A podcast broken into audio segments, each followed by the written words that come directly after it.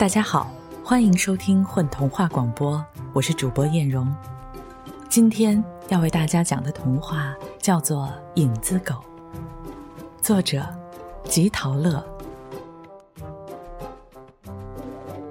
影子缝补匠的生意很忙，有的人的影子一条一条的，有的人的影子少了一块儿，有的人的影子脱丝了，有的人的影子。破了一个大洞。阿累总是很细心的整理好影子，然后制定出最完美的缝补方式，让影子的主人满意。阿累这份工作虽然很累，但他很有满足感，尤其是遇见不好缝补的影子，经过他的智慧和精湛的手艺，使影子完美的还原，他心里。就有一种说不出的喜悦。这天下着雨，这样的天气一般阿累是不开门的，因为潮湿的天气不太好整理，而且这样缝补的影子也不平整，皱皱巴巴的，这对于一心追求完美的阿累来说很不能忍受。可是。外面敲门的声音却一声比一声重起来。阿累，阿累，阿累，来啦！阿累披着衣服跑出来开门，门口站着一个人，打着伞，身后拖着疲惫的影子。对不起，这样的天气实在是不适合。阿累想先开口拒绝，要知道。阿累的心肠很软，要是等对方先开了口，阿累就会不知道该怎么办。但对方没有等他把话说完，就急切地插嘴道：“阿累，我的影子出了一点问题。”也许是职业的习惯，阿累就迅速地朝这个人的身后扫了一眼。可不是吗？在这个人脚底平铺出去的影子里，少了一块。确切的说，少的那一块是一只小狗的轮廓，这引起了阿累的好奇。阿累决定接待这个顾客。能具体描绘一下影子丢失以后的感觉吗？平时我很少注意到影子。阿累点点头。人都是这样，出了状况才意识到存在。自从影子少了一块，就像健康的牙有了一个牙洞，我总不自觉的。就意识到，而且我的影子也正用他自己的方式提醒他的存在感。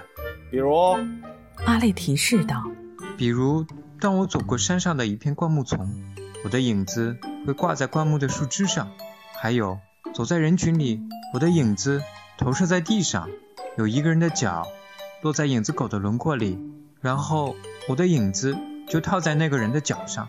这下，我就像一个跟屁虫。”跟着那个人走，很奇怪。当影子完好时，被人踩住，却什么也不会发生。阿累听他这么叙述，把手放在嘴巴上，勉强忍住没笑出来。但阿累立刻意识到自己态度有点不合适，忙调整出一副悲伤的表情，递过一张卡片，叫男孩按照提示填写个人信息。在姓名的一栏，男孩写道：“阿木。”在年龄的一栏，男孩写着“二十”。男孩很快填写好了，递给阿累。好吧，阿木，现在我就给你的影子做检查。下雨天，空气潮湿，影子也很重。阿木站在投影灯前，从他身前扑出去的影子，小狗轮廓的区域内。呈现出一团明亮，阿累拿着放大镜看轮廓的边缘，他皱起了眉。边缘太齐整了，这种影子是很难修补的呀。他让阿木坐在椅子上休息一会儿，自己回到影子储备室。这里有各种各样的影子素材，他认真翻捡着，不断地摇着头。他库存的每一种影子都和阿木的影子不相容呢。阿木在椅子上等的都快睡着了，在影镇做影子缝补匠这么久，还是第一次遇上难题。阿累心想。不过，我一定会克服的。阿累从储备室出来，紧皱的眉头舒展开，立刻换了一副让阿木感觉轻松的表情。怎么样？阿木腾地站了起来。你的影子不是简单的物理损伤，不能用那种简单填补的方式。那怎么办？阿木的声音都有了哭腔。从你的影子里走出了一条影子狗，只有找回那只影子狗，才能使你的影子完整。我的影子里怎么会有一只影子狗呢？阿木哭丧着脸。难道在我身体里有一只狗，才会对应有一只影子狗吗？影子不是与人的身体对应的吗？阿木的发问真难倒了阿累，但同时也提醒了阿累：你的身上会不会真的有一只小狗啊？小狗？阿木好像突然想起什么，把衣袖使劲的撩上去。是的，我的手臂上有一只小狗，那是在我很小的时候，爷爷用圆珠笔画上的，以后再也没有洗掉。可是阿木使劲的往上挽着衣袖，暴露青筋的白白的手臂上什么也没有。啊！我手臂上的小狗怎么不见了？阿木的眼泪流出来了。那只小狗是爷爷留在我身上的纪念，现在却不见了。阿木难过的哭起来。我知道，爷爷画在我手臂上的小狗陪伴了我快有十年，怎么说没有就没有了呢？阿泪递给他纸巾，完全理解他这种感情。阿木说，在他很小的时候，他就没有了父母，他是一个孤儿，过着乞讨的生活，直到他遇见好心的铁头爷爷。铁头爷爷没有儿女，和他相伴的只有一只狗。自从他收养了阿木，就把阿木当成自己的亲孙子一样疼爱。阿木自此跟着铁头爷爷还有狗一起生活。冬天里很冷，也很闲，他们在冬夜守着温暖的炉火烤手。狗。依偎在他们脚边，火的影子呼呼的，在墙壁上像一棵跳舞的松树。看着墙上的火影，心里感觉到温暖和踏实。在很长时间里，阿木和狗都是爷爷最关心的生命。到了春天，铁头爷爷要去地里干活儿，或去集市上卖粮食、卖菜。陪伴阿木的就是那条狗。可是那条狗越来越老了，身上的毛也一块一块的掉。铁头爷爷说，狗的年龄已经相当于他那么老了。过了一段时间，狗悄无声息的死了。从此，陪伴铁头爷爷的只有阿木，陪伴阿木的也只有铁头爷爷了。阿木很难过。同时令他难过的是，铁头爷爷年龄也很大了。当他和爷爷一起去把狗埋葬时，阿木看见爷爷佝偻的身子，内心里的担忧也重了起来。如果铁头爷爷也有个三长两短，他将依靠谁呢？就是那天回来，爷爷看着难过失落的阿木说。我给你在胳膊上画一条小狗。说完这些话，爷爷拿圆珠笔在阿木的胳膊上画了一条小狗。这条小狗怎么擦也擦不掉。也许这是爷爷用心画上去的缘故吧。而且这只小狗的形状还在阿木的皮肤上渐渐变大，有时还会在皮肤上做短距离的移动。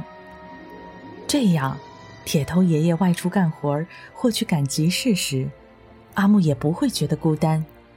在铁头爷爷回来的时间里，他会盯着胳膊上的小狗的轮廓发一会儿呆，还会同小狗讲话。有时，阿木的眼泪落在胳膊上，圆珠笔画的小狗还会伸出粉红的舌头把泪水舔干，阿木就被逗笑了。感觉自己在等铁头爷爷回来的时候，不是孤独的一个人。那只小狗在阿木身上，是同阿木一起成长的。这是阿木和铁头爷爷的秘密。甚至阿木觉得铁头爷爷对他的爱，也自然而然的包含着对小狗的爱。再后来，阿木上学了，而铁头爷爷也更老了，但他仍然坚强的活着。当他没有力气种地，就靠捡破烂儿养活阿木，供他上学。那现在铁头爷爷呢？铁头爷爷在我参加工作的前夕去世了，我还没来得及好好孝顺他。阿木说：“因为胳膊上有只小狗的缘故，他极少挽起袖子。即使很热的天气，他也穿着长衬衫。即使这样，小狗偶尔也会不知不觉中出现在他的手臂上，令他难堪。一度，他想去医院把小狗的痕迹从身上去掉。嘿，那是铁头爷爷留在你身上的纪念呢。是我真该死。”现在想想，小狗令我难堪，基本上都是我将要做错事情的时候。阿木揪打着自己的头。小狗早已是我身体和生命的一部分，我怎么会有那么愚蠢的行为和想法？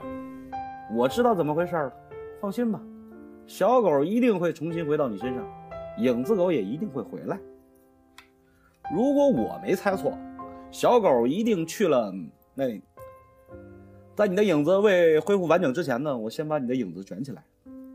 说着，阿丽就蹲下身子，小心的用念影器把影子折叠打卷，装进影子包，系到他鞋后跟上。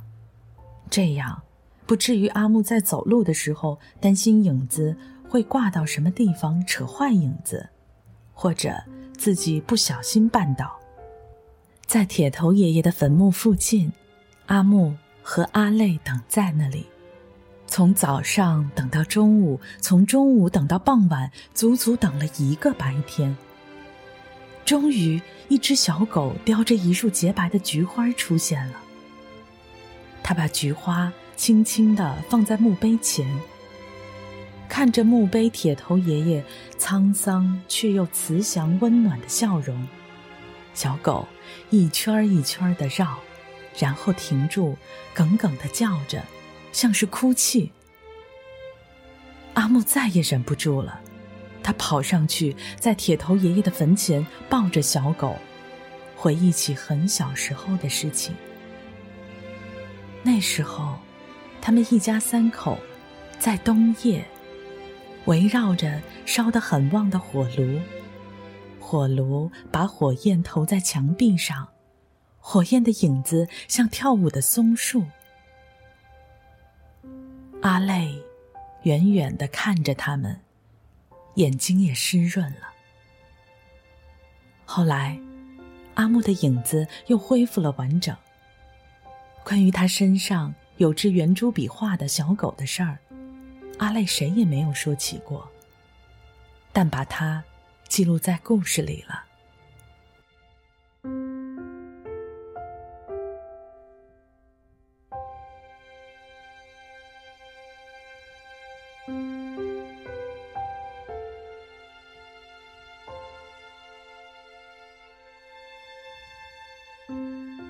大家好，我是李白一，我就是故事里杰出的影子缝补匠阿累。大家好，我是一水寒天，是故事里的阿木。大家好，我是老聂，是今天童话中的铁头爷爷。